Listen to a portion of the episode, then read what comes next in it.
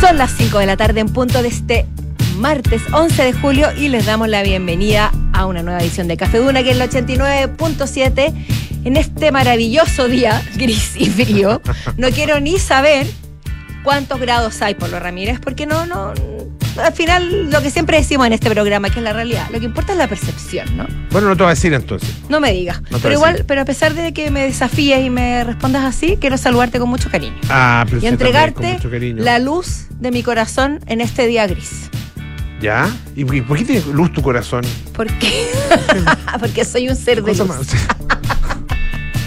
¿Qué cosa más rara un corazón? Es- es- es- reconoz- reconoce, reconoced que es rara la, la imagen esa, ¿No? la luz de mi corazón. Perdón, ¿y los cariñositos? Cariñositos, cuenten. luz en el- 4, 3, 2, 1. Y lanzaban rayos desde sus corazones. Ah, entonces ya. ¿Sí o no? Debe ser verdad. Debe ser verdad que hay tú no seas capaz de imaginar una cosa así no es mi problema. Tú no lo veas tampoco es mi problema. Bueno. Oye, eh, va a llover hoy día. Para, para- ¿Sí? para hablar de cosas. Sí, de hecho está lloviendo. Para hablar de cosas que dilo. No, Termina la de- frase. De, cosas reales, po.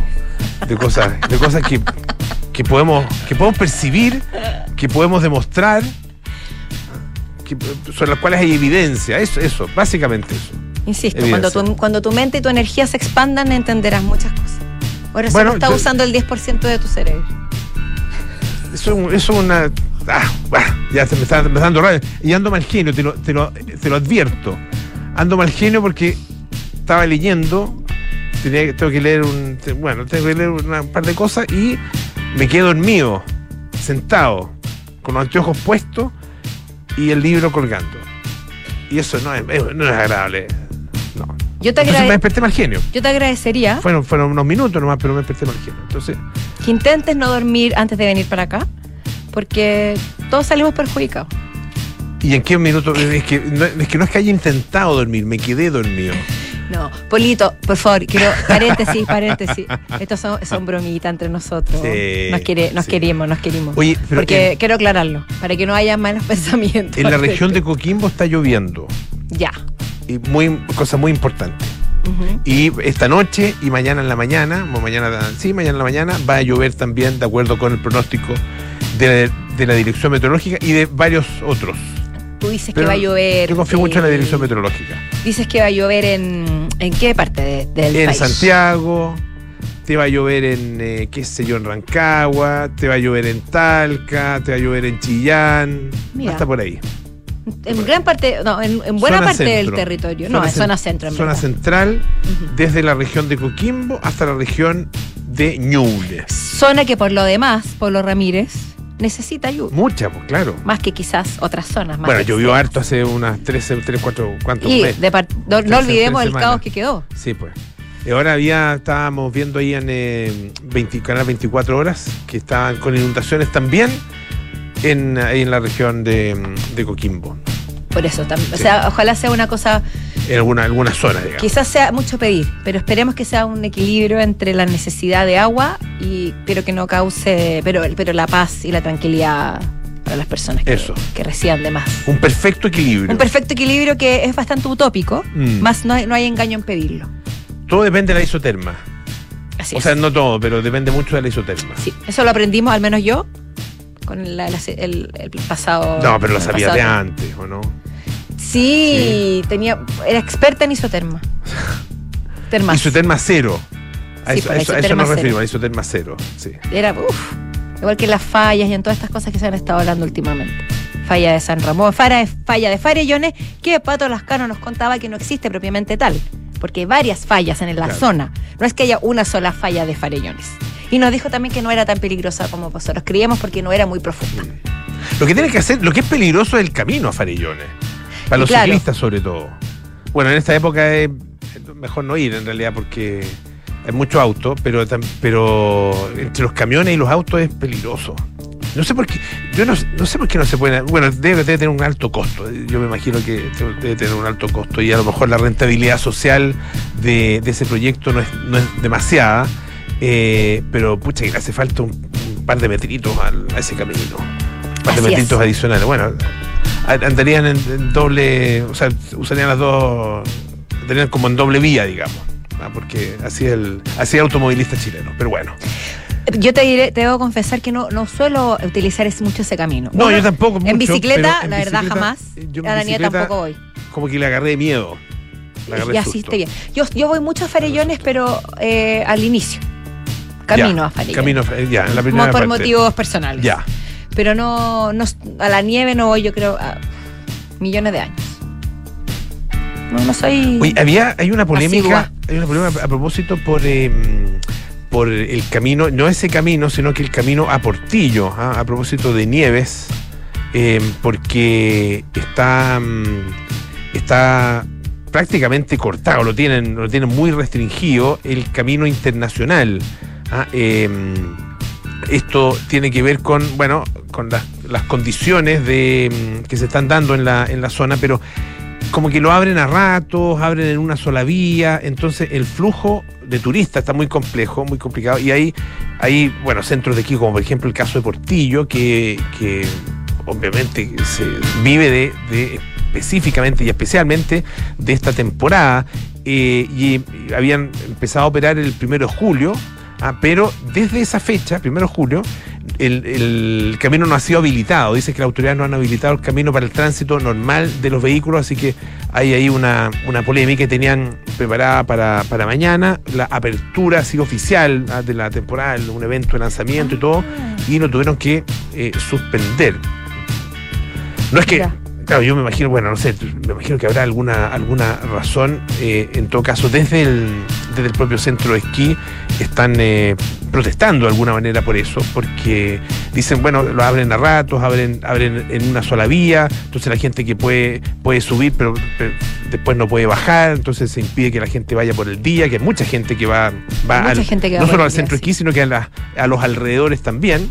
Porque no solamente es, es para ir a esquiar, uno también puede ir de paseo, a mirar la nieve, Sí, claro. hacer monitos Y de nieve, hacer el angelito en el suelo, tirarse con, con, lo- con las, con las cosas de los pies de los autos. ¿Cómo se llaman? Los, Con los pisa... Sí, ¿Los pisaderas? No, no, no pisadera eso. Sí. Las gomas del auto. con las gomas del auto. Las Esos son gomas. mis recuerdos con las gomas de, de la nieve.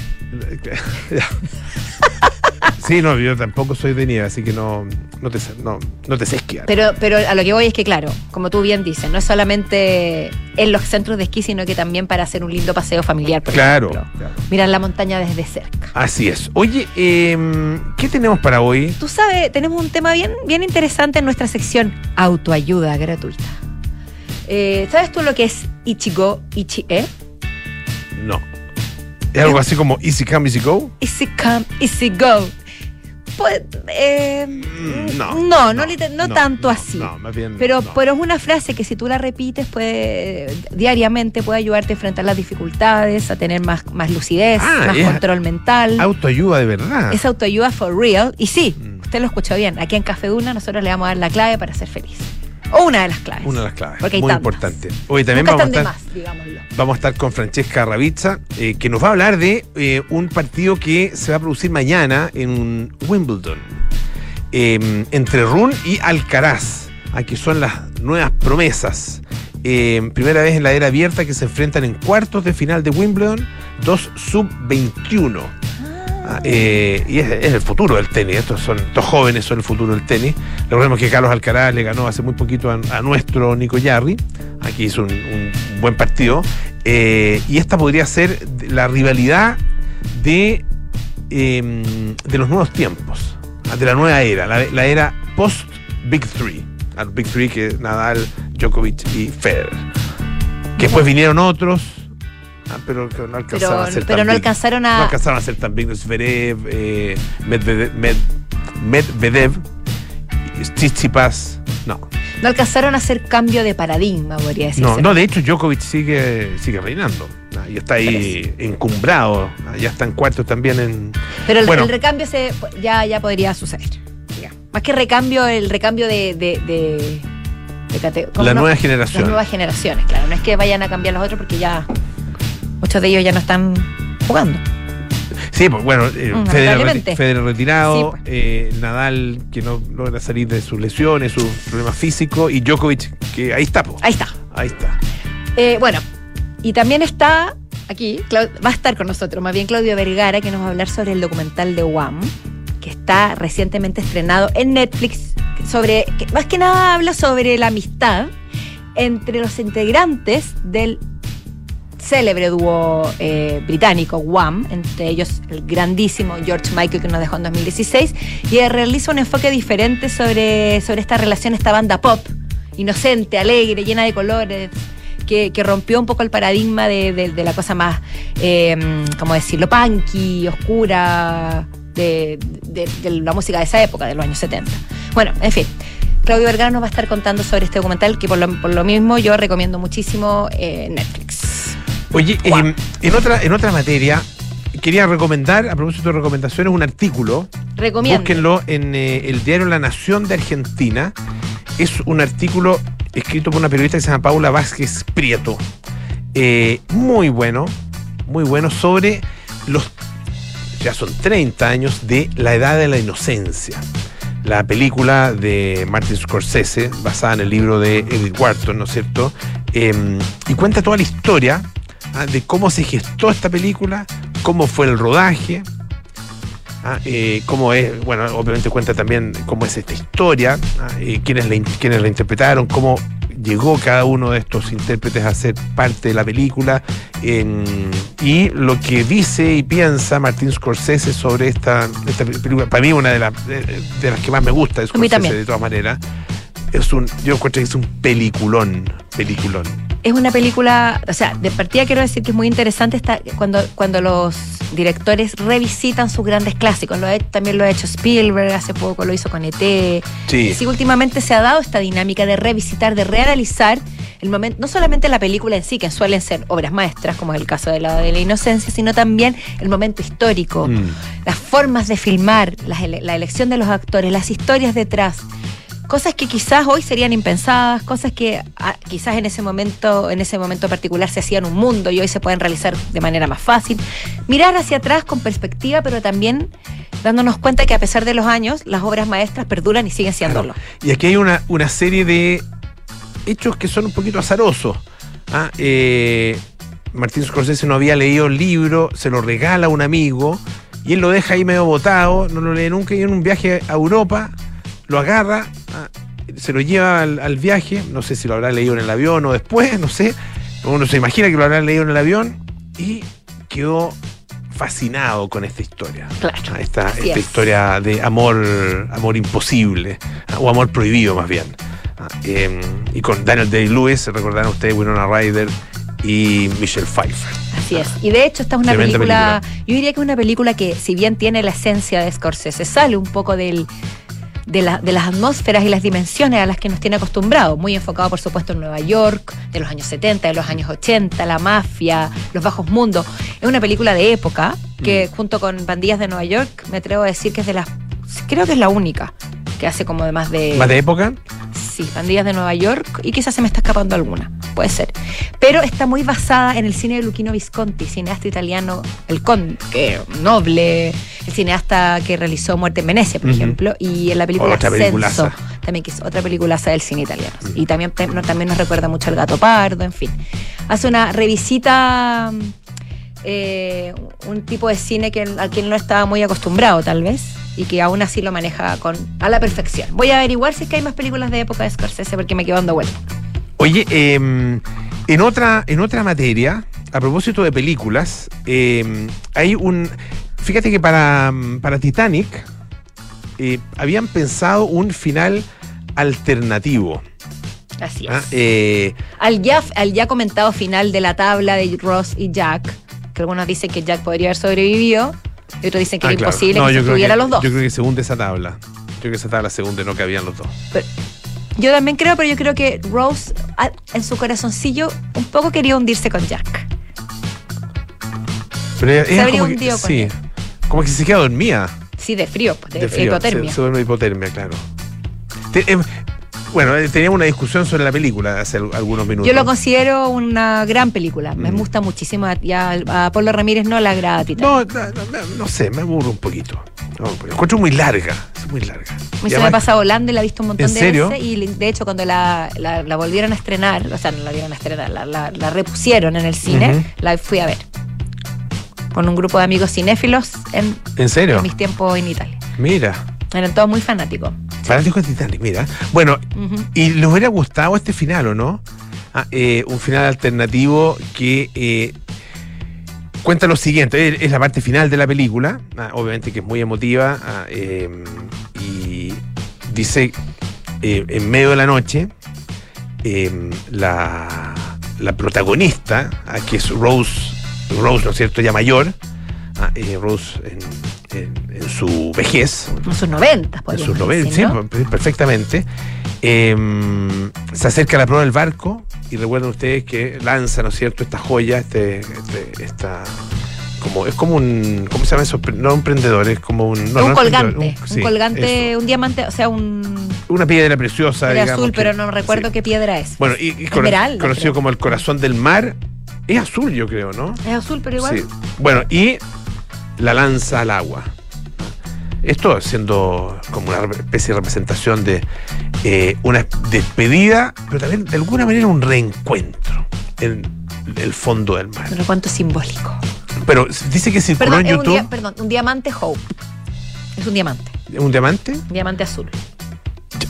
Diamante Eh, de la esperanza. Entonces, bueno, circuló este fragmento alternativo ah, eh, en el que Rose, la so- sobreviviente, ¿no es cierto?, ya anciana, se acerca a la proa del barco ah, eh, y justo antes de tirar su, su joya al mar, es interrumpida por su nieta, Lizzie, junto a los que estaban realizando esta investigación. Ah, ¿Te acuerdas que estaban ahí haciendo una Sí, búsqueda, pues, no? Claro.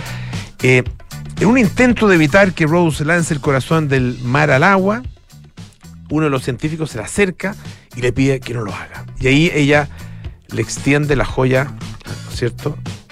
Le, le extiende la joya, se la muestra y hace una profunda, una profunda reflexión y la devuelve finalmente al lecho marino donde están los restos de Jack y de todos los fallecidos de esta embarcación. Dice lo siguiente, ah, eh, usted busca tesoros en los lugares equivocados, señor Lovett. Solo la vida no tiene precio y hace que cada día cuente. Mira, la sabiduría que da la vida, ¿no? Sí, pues. Aparte que al final el corazón de- del mar le pertenece al océano. ¿Sí? Sí, pues. Ah, Ahí, ahí tenía que llegar. Bueno, básicamente eso. y A mucha gente no le gustó este final. ¿Por qué ah. no les gusta? ¿Porque lo encontraron cursi? No, no porque, tiene, porque tiene un agregado. Mira, el agregado es el siguiente. Hay Todos ponen cara de sorpresa, ¿no es cierto? Y uno de los participantes de esta expedición dice, corre hasta las barandillas y expresa con lamento, eso realmente apesta, señora. Lo que no le gustó fue la traducción, entonces. Bueno, y ahí eh, el Lovett, el, eh, el científico, entiende el mensaje de la mujer y comienza a reír ah, en medio de la multitud de personas en la proa del barco y hace un gesto con la cabeza, invita a bailar a Lizzie. Mientras que Mm. Rose mira fijo al cielo y segundo más tarde, la, es- o sea, cambia la parte final en que se muestran los retratos de ella en su juventud y chao pescado, fin del largometraje. Recuerden, recordemos que Titanic, la- la- el, final, el original, eh, termina con eh, Rose y Jack reencontrándose en la escalera del, del, del- del salón principal del Titanic, donde Jack la esperaba para aquella cena donde él, donde él conoce el mundo de la primera clase. Ah, Se reencuentran, en el fondo, haciendo alusión a un en- reencuentro tal vez después de la muerte. Yo creo que la falla está acá en transformar un personaje que era un poco cínico, busquilla, interesado en alguien que se redime con la frase final de, la, de Rose. Un personaje como el que hace Bill Paxton, el desaparecido. Digamos, murió Bill, Bill Paxton, el actor. ajá. que es ya. un gran actor. Eh, es como que, que- que diga, sí, tiene razón, esa es la verdad de la vida. Ahora bailemos, me suena un poco contraproducente con el personaje, más bien contradictorio al personaje que vimos, vemos durante toda la película. Entonces yo creo que por ahí hay una incoherencia. Está como, como final donde todos quedan contentos y todos entienden el significado de la vida, no es, la- no es tan real. Sí. Oye, Por ahí al menos va mi crítica. ¿has estado en Las Vegas o no? No. ¿No? Las Vegas es bien, es bien, es bien curioso. No me, no me atrae más. Si me toca ir por cualquier razón, cantada, pero no es un destino que, que llame mi atención. Yo he estado, fíjate, he estado- he tenido la oportunidad de estar dos veces en Las Vegas. La primera vez de haber sido el año 72, no, 70 y, no me acuerdo, por ahí. 72, Cuando viviste en Estados 74. Unidos. Claro, eh, y fue, viajamos a, Las Vegas, de hecho viajamos atravesando el desierto, fue una- un viaje bien bonito, caluroso, sí, muy caluroso. Eh, bueno, y uno ve la, la- una- bueno, un poquito más desarrollada que la- Las Vegas de la película, Las Vegas de Elvis. Sí. Ah, eh, es una, una- un Las Vegas absolutamente setentero. Eso, eso me parece Porque era, interesante. era en los años 70. no, pero debe seguir siéndolo. No, pues, ha cambiado mucho. Sí, yo, yo Pero- había tenido pero la idea que se había quedado en esa época. No, no, no, no, no, no, muchísimo. Está, está en el siglo XXI. Perdió su encanto entonces para No, mí. Es que, es- bueno, tiene otras, tiene otras cosas, otro- otros atractivos. Para la gente que le gusta el juego, pero es un espectáculo. Ah, Ahora, aparte de eso, hay grandes espectáculos. Está Cirque du Soleil permanentemente. hay- Ahora está Adele, pero suelen estar Adele. estrellas, Barbara Streisand, Adele, va, a estar, eh, va a estar Celine YouTube. Dion. Va a estar YouTube haciendo una especie de residencia también, creo que son 25 conciertos. Pero el punto es que eh, se, está, se, ha dado ya a conocer, pese a que no ha sido eh, inaugurada oficialmente, pero ya se han visto imágenes, aprovechen de verla porque son bien espectaculares, de una cosa que se llama el MSG Sphere. Ah, eh, es una es un teatro Ujú. un centro de, o sea, un, un- centro de eventos digamos un, un centro de espectáculo hecho justamente para espectáculos bueno también cabe de- me imagino que se pueden hacer deporte box en algún minuto no sé eh, irá irá a tener otro tipo de, elementos también o sea de, de- eventos Eh, y bueno es una gran esfera con em, cubierta, digamos, de luces, no, no, no de luces, sino que de LEDs. Le- De LEDs que proyectan imágenes, o que no, no las proyectan exactamente, no sé cómo se dice, el cómo es el término, ah, pero, pero se entiende, proyectan eh, imágenes. Entonces se ve en, eh, en- desde cualquier parte de Las Vegas esta esfera que tiene 110 metros de alto, me parece, es grande, 110 metros de alto es, es una cantidad importante de metros, ah, em, y está proyecta todo tipo de imágenes. Proyecta, por ejemplo, hay una- unas proyecciones de eh, el- del planeta Tierra ah, y se ve absolutamente espectacular. Va a ser uno de los grandes atractivos, se va a convertir en uno de los grandes atractivos de eh, Las Vegas. Y va a ser inaugurado el 29 de septiembre, justamente con 25 conciertos de YouTube. Que es. YouTube se llama el em, UV, no sé, YouTube UV, no sé por qué el UV, Actum Baby Live at Sphere. Van a, van a hacer una especie de, de gira de Actum Baby de ese, de ese disco, que creo que estaba de aniversario, me parece. Claudio Vergara se debe acordar. Claudio Vergara le vamos a preguntar Sí. porque hoy día está con nosotros. Ah, eh, no, es del año 91. Dice, no, no, no, el- no, no, no, bueno, puede estar de aniversario, pero no es un aniversario redondo, digamos. Em, y ah, eh, el propio Bono dice que, eh, claro, muchos de estos esp- espacios ah, para los espectáculos en realidad no están pensados para el espectáculo, sino que están para la música, sino que están pensados para los deportes. Por lo tanto, hay que adaptarse a esas condiciones. Esto está construido para la música, está construido, dice, para el arte. Se va a convertir probablemente en uno de los grandes centros de, de espectáculos. Eh, se puede comprar entradas ya, pues si te Lo interesa, estoy pensando. a 140 dólares. Eso me atrae más. La- la Me- más me atrae- lo que más me atrae son los conciertos, sin duda. Ahora, obviamente, dependiendo del, del, del músico. Y, por supuesto, la espectacularidad también llama la atención. Son un millón doscientas mil luces LED ah, de, que deben tener unos 4 centímetros más o menos de diámetro a cada una de, estas luces. No, el- véanlo, es realmente espectacular. Busquen MSG Sphere. Debe ser alucinante verlo de todas formas. Ya te interesó nada, Aún así- pero no importa. Ya te interesó, No. pero nada. O sea, no le interesa Las Vegas, no le interesa. Pero Elvis. Estoy viendo, ¿viste? estoy viendo. Viva Las Vegas. que eres mal hablado, Polo Ramírez. ¿eh? Estoy mirando la pantalla y iba a decir, véanlo en duna.cl porque está realmente espectacular y tú me ninguneas. Ah, no sé. Ni siquiera me dejas hablar. Y eso es por fuera, o sea, lo que, lo que uno ve, las fotos que hay más bien es por fuera, pero también hay imágenes por dentro y son increíbles. Oh, ahí se ve. Sí, ¿viste? Sí, Véanlo en duna.cl. y no le crean todo lo que dice Polo Ramírez sobre mí. Porque efectivamente, el día que vaya a Las Vegas, no te voy a avisar y no te voy a invitar, como diría la, Mira de la- quién la te argentina burlaste. que se burló de Barney. Oye, vamos a la música. Vamos a la música mejor, sí. Esto es Edwin Coates, A Girl Like You.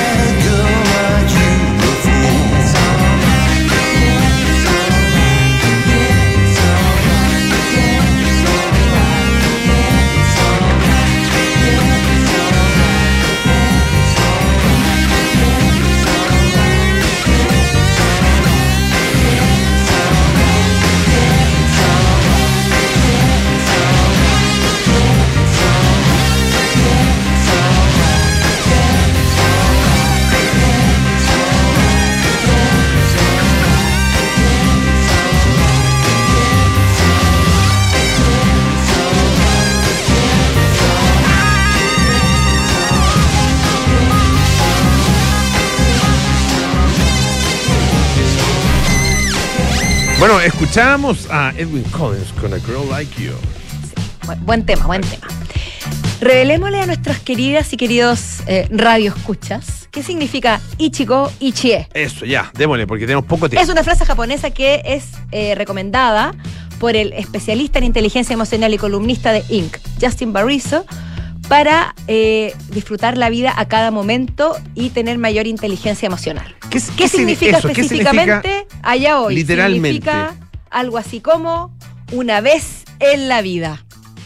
Es decir, básicamente aprovecha el momento, porque lo que estás viviendo en este momento no se va a volver a repetir.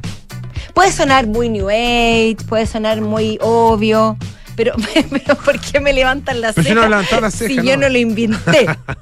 De partida yo no sabía lo que significaba hasta hace un rato atrás.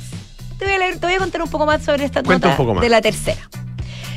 La ter- esta nota de la tercera parte hablando sobre eh, los problemas que nos trae la inmediatez en la actualidad. Los correos electrónicos que nos bombardean por todos lados, las notificaciones en las redes sociales, los múltiples quehaceres, múltiples quehaceres de la rutina, hacen que estemos bombardeados constantemente de estímulos que nos evitan, o sea, que nos impiden reflexionar, estar tranquilos y siempre vivimos en un estado de ansiedad. Porque más allá de los quehaceres que uno ya tiene que hacer, tenemos otros estímulos gracias a las nuevas tecnologías y a las redes sociales. Por ende, siempre estamos pensando, tenemos que responder este mail, te- tenemos pocos seguidores, ¿qué pasa si publico esto otro? Tendré más likes. Y estamos perdiéndonos un poco en lo que hablábamos hace un día, unos días atrás, el futuro que no existe porque cuando llega es presente, ¿cierto? Entonces, esta frase es como una especie de, de- de escudo frente a este tipo de estímulos que nos hacen vivir en ansiedad del futuro y que lo han planteado distintas áreas de la psicología y la, y la filosofía. Porque lo más importante, al final de cuentas, más allá de cualquier cosa, es enfrentarla con inteligencia emocional. Entonces, según esta nota y según el columnista y, especialista Justin Barriso, si tú pronuncias esta frase cada vez que tienes ansiedad, cada vez que te sientes angustiado, cada vez que te sientes sobrepasado, puedes llegar a poner un escudo y desarrollar o potenciar tu inteligencia emocional. Mira. ¿Sabes qué? Una cosa que. ¿Te parece? Sí, me parece, me parece. Estamos de acuerdo. Eh, y hay una cosa que me gusta de lo que él dice. Porque a veces, cuando uno eh, reflexiona sobre este tipo de cosas, lo, lo reflexiona en términos muy personales, muy más que personales, muy individuales. Ah, como si esto fuera importante para uno, solo para uno. Sí, sí. ¿ah? Eh, y uno se imagina, ah, estoy solo o estoy en una determinada situación y estoy apreciando, viviendo el momento. Pero fíjate que eh, pone una, dice una cosa muy importante que tiene que ver con la comunicación con las otras personas. Ajá. Prestar toda la atención a nuestros interlocutores, a su señora, a su marido, a sus hijos, A su sus compañero papás, de su trabajo. compañero de trabajo, qué sé yo, aunque sea medio majadero, porque a veces pasa, seamos francos. No, si no, no, no, estoy, estoy pensando en ti. Estoy pensando en ti. Eh, Nunca tan honesto. no, no. Claro, diría, medio majadero. No, no, no. Eh, prestar toda la atención a nuestros interlocutores. Dice, transmite el mensaje de que nos importan. De que sus palabras tienen valor. Además, nos da la oportunidad de aprender de cada interacción. Es que qué bonito, qué bonito lo que dices, porque es verdad que cuando uno le hablan del momento, del carpe diem, de la, de la meditación, del encontrarse con uno mismo para aprovechar el ahora, etcétera, etcétera, etcétera, toda esa frase, algunas un poco manoseadas, pero bueno, Mm. reales al fin y al cabo, siempre se habla de- de- del estado de soledad, más que de soledad, de es- meditación. eso sí, claro. tienes mucha razón de meditar solo, de, ir, de irte a un bosque transformarte Abrazar- prácticamente en abrazar un ermitaño. árbol, abrazar pisar un a- árbol. A, a, pelada, digámoslo, Exacto. a las hojas y la tierra y qué sé yo, el pasto. Claro. Pero no, para No, ser Zaratustra no tienes que ir a perderte en la montaña. Así es. Tienes que bajar de la montaña y compartir tu conocimiento con el resto. Muy bien. ¿Viste? Te cité esta. Nietzsche, ¿qué tal? Oye, ¿Ah? eh, vamos a la pausa. A la vuelta vamos a estar con nuestros infiltrados Francesca Ravizza y Claudio Vergara que nos traen temazos. Así que no se separe de Radio Duna. Todos soñamos con una llamada sorpresiva que nos confirme que ganamos ese merecido viaje. ¿Aló? Cumplimos 130 años y llevaremos 130 grupos de cuatro amigos a Miami. Inscríbete junto a tres amigos hasta el 11 de agosto en bancochile.cl. Y si aún no eres fan, hazte cliente y participa ahora. Para participar, todos deben usar al menos una vez su tarjeta fan. Porque si Miami te lo confirmó, Banco de Chile te lo regaló. Banco de Chile.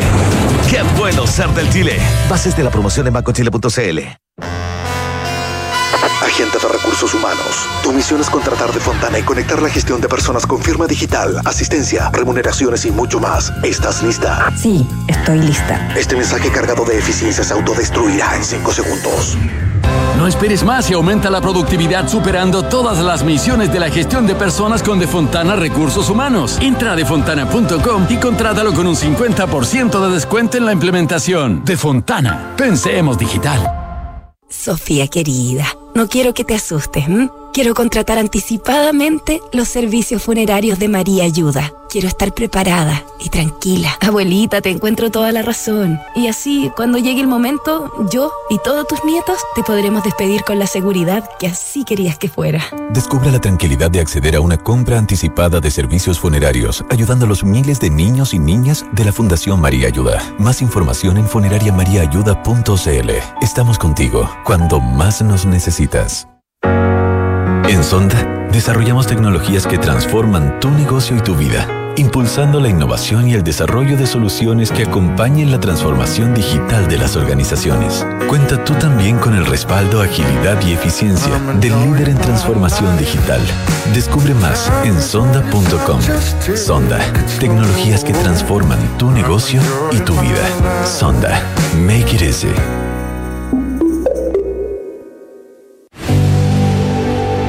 El siglo XXI demanda una experiencia universitaria diferente, una que prepara a profesionales con recursos distintos a los tradicionales, una que desarrolla habilidades pertinentes y una mirada amplia para crear nuevas soluciones.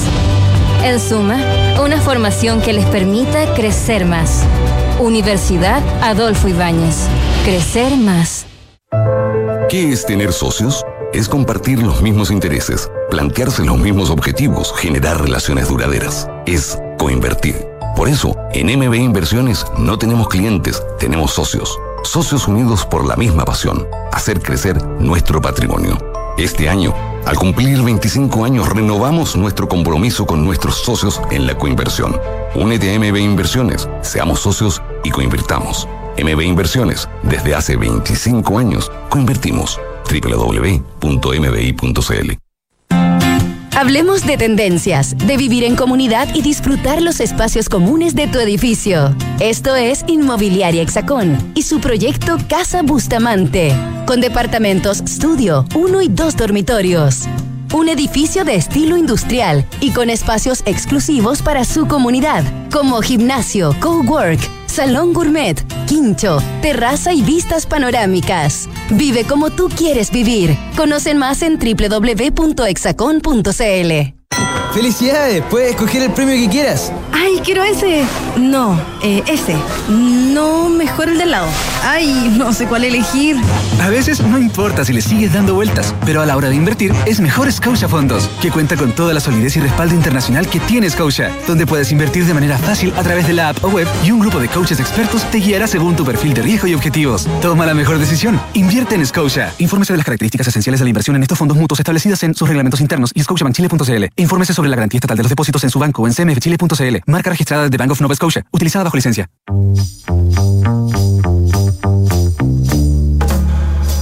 Son los infiltrados en Café Duna. Son las 5.36 de la tarde y estamos de vuelta en Café Duna con nuestros infiltrados, nuestros flamantes y queridos Claudio Vergara, Francesca Ravizza. Bienvenidas y bienvenidos. Muchas gracias por lo de flamante. Pero es que bueno, no tengo por qué decirlo porque siempre es así. Ah, muy bien. Siempre es así. Igual que sus temas. Flamante es como nuevo, igual, ¿o no? Flamante es como nuevo, por, eso, por eso Sí, lo agradecí. como- Por eso lo Siempre es como la primera vez con ustedes. Ah, muy Que es una, es una cosa. Nos dejamos sorprender. No, dejamos, Nos no dejan de sorprenderme. Oye, a propósito de primera vez, mañana hay una primera, es una primera vez, ¿no? Podría ser una ¿Podría ser- primera podría vez. ser? Porque, bueno, es que es, pero, Wimbledon pero no es. Wimbledon. Ay, Wimbledon. ¿cómo es? Wimbledon. Lo que pasa es que mañana se va a jugar por los cuartos de final el enfrentamiento entre eh, Holger Rune, el danés de 20 años ahí del mundo, versus a Carlos Alca- Alcaraz, número uno, español, 20 años también. Y es la primera vez de varias cosas y también no.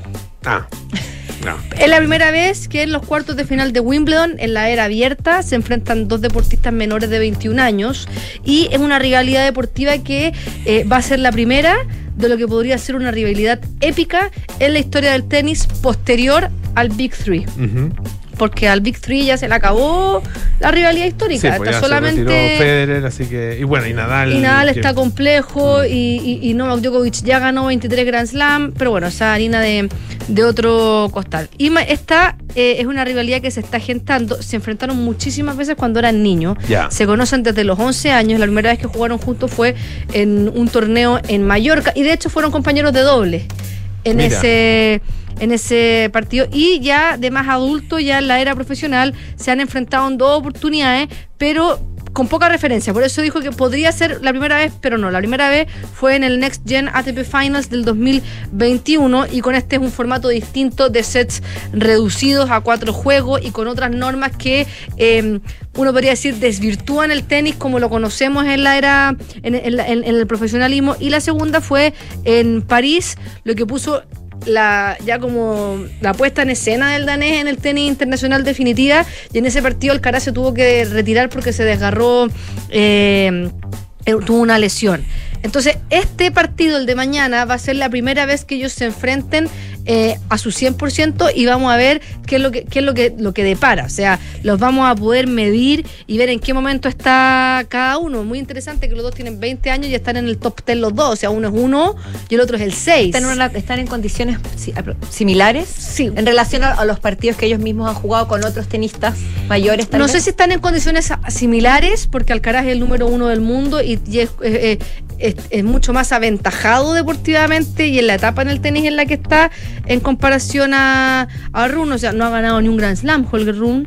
Ya. Eh, Alcaraz sí, ha estado en más finales. eh, pero más allá de, de quién es mejor o quién es peor, porque, porque todavía tienen 20 años, o sea, ni siquiera su cuerpo en temas eh, eh, físicos, fisiológicos, ha logrado la madurez máxima. O sea, Claro. eh, todavía no son adultos legalmente. O sea, en- yo no sé a qué edad uno se deja de desarrollar, pero no es a los 18 años. Eh, hay, hay, mucha- hay muchas etapas del crecimiento deportivo que todavía le queda, eh, incluso, pero más allá de eso, hay un factor importante para que esta sea una gran rivalidad que nos va a entretener por los próximos años. Es primero que a Carlos Alcaraz lo aman las masas, lo adoran. eh, la forma que él tiene de jugar encanta. Aparte recuerda mucho a, a Rafael Nadal cuando era chico, Mm. pero con algunas cositas de, de Roger Federer también, porque Federer es el ídolo de, de Alcaraz, cómo se, cómo se relaciona él con el público cuando está jugando, cómo grita, cómo hace algunas piruetas ahí para, para entretener. Y por otro lado está eh, Holger Rune, que tiene una personalidad de bad boy, o sea, está llamado a ser el, el antihéroe. Ah, mira. En- se- una vez le gritó a la mamá porque le dijo que se callara en la mitad del partido. Babrinka le dijo que tenía que mejorar su Ah. Así de malo. actitud. ¿Me, me puedo aventurar y decir que podría ser una especie de McEnroe versus Borg? Podría ser. Porque McEnroe también era conocido como por su temperamento. Sí, por su pues. No hablemos de. McEnroe que habló que, que dijo que nadie conocía a Nicolás Ah, Yarri. te escuché el otro día. Estaba muy McEnroe enojado. dijo eso. sí, dijo ah, entonces Muy olvidémonos. Entonces, ¿quién es McEnroe? No, no se puede decir quién es McEnroe, McEnroe. perdón. No se puede decir quién es No, se puede decir quién es McEnroe. Bueno, y tiene como, Rune tiene todo esto de ser el, el bad boy, porque es medio díscolo, eh, juega, juega también muy bien, entonces eh, maravilla muchas veces con el, con el tipo de juego que tiene, que a veces es muy defensivo, también puede atacar, se adapta muy bien a la estrategia del rival y va a ser un tenista, porque ya está siendo, del que todos hablan por, por cosas extra tenísticas, en este caso por su actitud en la cancha.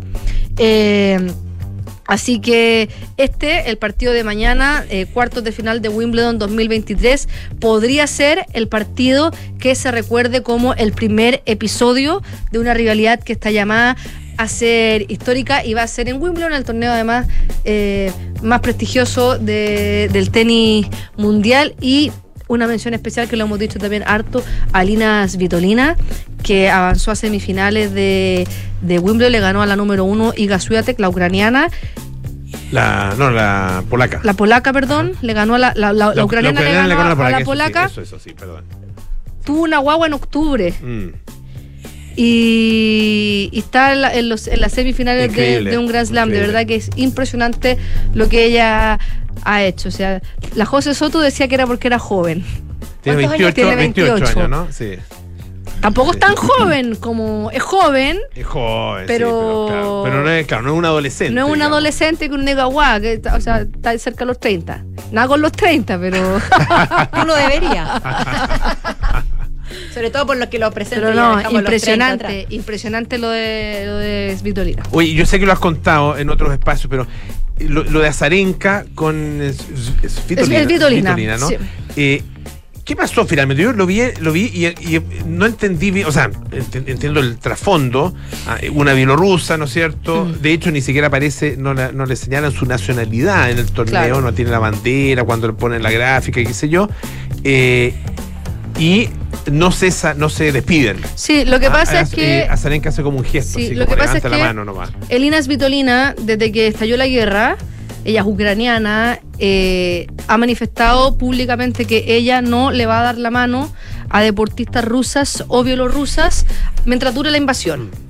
Entonces, ¿qué es lo que pasa? Que eh, la Zarenka, que y, y, y Zabalenka también se ha manifestado abiertamente en contra de la invasión, pero eh, eh, Azarenka lo que dijo fue que eh, no se acercó a saludarla porque está respetando su decisión Claro. de no Ya. querer saludarla no a quería ella. ponerla a ella en un, en una un situación momento- incómoda. Entonces, ¿qué pasó? Eh, Svitolina le ganó, entonces cuando se hace la- el típico gesto de ir a la malla, estrecharse las manos y después ir a saludar al umpire, eh, Azarenka fue a saludar al umpire y le hizo un gesto de lejos, ni siquiera es que no la saludó, le hizo un gesto de lejos y todo el público de Wimbledon la empezó a buchar y ella, ella quedó como con, con cara de qué onda, y ahí después empezó a, a explicar esto y tuvo que salir la WTA a decir que eh, entiende, eh, eh, pero no son actitudes antideportivas. Y, y- y lo que alega Zarenka, y que, y que también lo hemos conversado en varias, en varios momentos en este espacio, es por qué en un conflicto político se castiga a los deportistas solamente por su nacionalidad. O sea, el año pasado no se les dejó competir.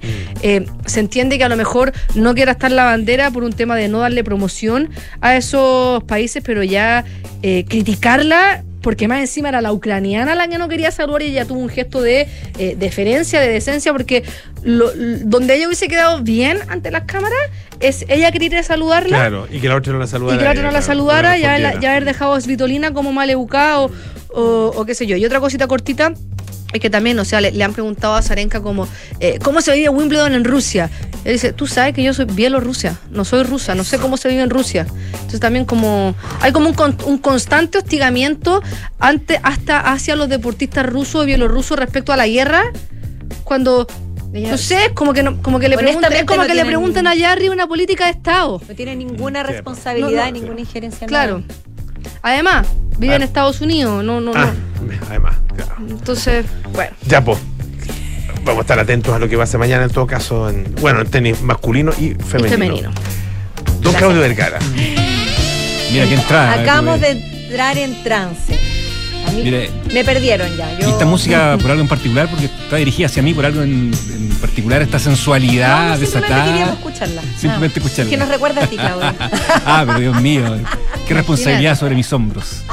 No, esta canción eh, recuerda a un dúo, Wham, eh, eh, formado por eh, George Michael, conocida leyenda inmortal, fallecido ya hace siete años, y por Andrew Ridgely, por supuesto mucho menos conocido, la otra mitad de Wham, artista que eh, fue mucho más anónimo, pero que conformaron una dupla que ha revivido el último tiempo gracias a un documental que acaba de estrenar Netflix, muy buen panorama por lo demás de vacaciones de invierno para gente que está descansando, que está en sus casas o que lo puede ver durante la noche, porque cuenta la historia de finalmente un grupo humano que eh, se topa frente a un destino bastante, bastante singular, cómo los grupos se van formando muchas veces en base a circunstancias, en base a golpes de suerte, en base a cosas que en un principio no son y después se transforman. Eh, Wham siempre, George Michael y Andrew Eh, nunca disimularon la- las ganas de ser famosos. Ellos se conocen en la escuela cuando son muy pequeños y siempre quisieron ser una banda tremendamente conocida, tremendamente famoso. De hecho, esta canción, Careless Whisper, que es un éxito inmortal pero absoluto de los años 80, la compone George Michael cuando era recién un adolescente. Tenía Cua- 18 años, Tenía creo. 18 años. Sí. Cuando estaban recién saliendo del colegio, cuando George Michael trabajaba eh, cuidando un cine, era acomodador de cine, Eh, y ellos la componen porque dicen, nosotros queremos ser famosos y queremos componer una canción que salte a la inmortalidad de los rankings y sea una canción realmente famosa. Ya a los George 18 Michael- años, ¿a quién A los le- 18. a- George ¿a Michael quién le compone esta canción con este riff de saxofón. canción así a los 18? No, increíble. Y él tenía, y él, y él lo dice, lo dice en el documental que eh, eh, estaban destinados a que esta canción fuera muy conocida y muy célebre y querían que esta canción fuera un hit y así terminó siendo. El documental tiene una particularidad que para mí es gran parte de su valor, que finalmente no es un eh, recopilatorio de gente hablando de WAM, del dúo WAM. Eh, no, no son periodistas, ni amigos, ni ex-managers, ni los, los propios integrantes, sino que son voces recopiladas de entrevistas, de entrevistas radiales, de entrevistas que ellos dieron, armando un rompecabezas y ellos mismos cuentan la historia, ellos mismos van contando la historia, la historia a través de archivos fotográficos, de Un recortes de prensa, exactamente. El, el recorte de prensa que hacía la madre, La de, madre Andrew, de Andrew, Que eh. llevaba desde el día uno, llevaba un recorte donde iba todos los días pegando como una especie de collage. Como un collage, claro, de, De los recortes, todo lo que iba hijo. saliendo. Exactamente. Y, y en un principio es, es bastante singular el documental porque muestra cómo George Michael admiraba a Andrew. Eh, para él, el, ídolo era Andrew, el tipo destinado a la fama era Andrew, porque el tipo se vestía de una manera, tenía un look, tenía una, una prestancia y una presencia eh, muy, eh, muy distintiva para la época. Eh, y George Michael, en las primeras fotos que aparecen, era un tipo bastante normal, yo me debería decir un poquito mofletudo. Digamos si que le hicieron bien un- los años. le hicieron bien los años, sí. Lo- lo- Los, años, la verdad, lo, lo fueron, lo, lo fueron perfilando de una manera Un poquito bastante- mofletúa. Sí, por decirlo de manera elegante. Lo era, ¿no? Lo, lo era. Con, con una cabecita un poquito ancha, digamos. Sí. Sí. el diminutivo salva. Sí, el diminutivo salta. No, ¿O no? Salva. ¿O no? No, No, no, no, claro. Yo, digo, yo digo que los años le hicieron muy Le- Los años le hicieron mucho mejor. después se puso, ¿puedo decir un churrazo o no está permitido? Churrazo, eso es de es de los años 60. Oye, pero Sí, estamos en la. Bueno. Radio Dura los 80, Mofletúo, churrasco. Bueno, Eso muy dije. Bueno, el, pelo también de George Michael era Oye, muy... son coléricos ustedes, ¿ah? Son coléricos, es que somos muy lolos, es que somos lolos coléricos. Muy lolos. Se me estaba escuchando a George Michael que es un lolo colérico. sí. Oye, los lolos coléricos como bailaban con sus, sus bermudas amarillas, Bueno, está Wake su, Me ca- Up Before su You Go Go, calceta sí, hasta media pierna. Bueno, después George Michael el control del grupo y es súper interesante mostrar, eh, lo que muestra el documental, cómo toma el control del grupo. Es el cantante, el productor, el compositor, el tipo que la hace toda dentro del grupo, el vocero. Y Andrew, que es un poco relegado, pero Andrew es el que de alguna forma impone el look de Wham, que es finalmente eh, los shorts, las calcetas largas, las zapatillas, y un look que en, esta, en estos videos se muestra bastante y que de alguna manera impone y explica el éxito de Wham en una época donde mm, Inglaterra venía saliendo del punk, donde probablemente el artista más famoso en Estados Unidos en los años 80 era Bruce Springsteen, que era un tipo que era como Rambo prácticamente, o sea, un tipo que le cantaba a los desvalidos, a la gente obrera, era otro tipo de, conciencia social la que transmitía Bruce Springsteen. Wham era un poco un culto a la frivolidad, pero un a esa frivolidad que se disfruta finalmente. Y eso dio, eh, o de alguna manera explica el éxito y la trascendencia, eh, aunque parezca contradictorio, que tuvo Wham en una vida tan fugaz, pero finalmente tan relevante para el pop de esa época. Y, y igual las- de las primeras canciones de One, por ejemplo, One Rap, que fue One la Rap, primera, sí. hablaba también del, des- del desempleo juvenil, de un, de un joven que iba al, al Ministerio del Trabajo, que buscaba trabajo, que no tenía cómo mantenerse, en fin. Era como una. También hay una cierta crítica social, Exacto. pero disfrazada, entre comillas, de pop. De diversión, de exacto. diversión. Y además que otras de las cosas que yo siento que son, son muy interesantes del documental es que la figura de George, Michael tenía una lucha constante entre, entre su profundidad como compositor, su que, se, que queda vista, o sea, a la vista en Careless Whisper, Careless Mm. Whisper, y también sa- sacar adelante este personaje, como dices bien tú, de alegre, dicharachero, colorido, y además su homosexualidad oculta, Esas son las luchas que tenía que la, que la Michael. ocultó por muchísimos años. Lo ocultó por muchísimo tiempo. En algún momento se lo confiesa a Andrew. Le dice, soy bisexual. De hecho, se lo, se lo dice. Eh, pero claro, estamos hablando de los años 80, donde la homosexualidad se eh, relacionaba con cosas como la crisis del SIDA, un montón de prejuicios súper complejos que habían en los años 80. Eh, por tanto, era súper difícil para él asumirlo. Y sobre todo su batalla por ser un compositor reconocido. De hecho, hay una imagen del documental eh, muy elocuente que es cuando recibe el premio de compositor del año, el año 85, de manos de Elton John, que era su ídolo. Eh, y George Michael se pone a llorar porque estaba siendo reconocido por finalmente lo que él quería, que era ser un gran compositor, un tipo que escribía grandes letras y un tipo que trascendía más allá de los shorts cortitos y de la cosa un poquito más parafernálica y más y, visual. y que nos hizo llorar a todos de paso. Bueno, cortito, quiero complementar con lo que tú dices. Hay un documental que se llama George Michael Freedom and Cuts. Ah, exacto. Que sí. está en Paramount, En pero Paramount, se puede sí. investigar, quizás también está en Apple TV, no tengo Sí, claro. en Paramount, sí. que, que es una excelente continuación del documental que tú Porque es la parte solista, Porque claro. es la parte solista y porque complementa muy bien con, la, con lo que se, se esboza en el documental de Wham, que al final se queda en Wham. No Exacto. vamos allá. No, se queda en Wham y se queda en lo que el, el despegue solista de George Michael y finalmente ahí se explica por qué George Michael despegó, finalmente porque él era el gran artista y Andrew fue un tipo que, fíjate que el año 90 sacó un disco en solitario, no pasó nada con él y hoy día un tipo retirado, dedicado a la industria del surf y en algo totalmente distinto a la música. Claudio Vergara, Francesca Ravizza, muchísimas gracias. Eso ¿ah? pues. Esté muy bien nuestros infiltrados de esta tarde. Así nos vamos bailando. y nos esperamos mañana a las 5 de la tarde aquí en Café Duna, como todos los días, por supuesto. Ahora viene Enrique Llavar con las noticias y luego Polo Ramírez. Aire fresco. Hasta mañana.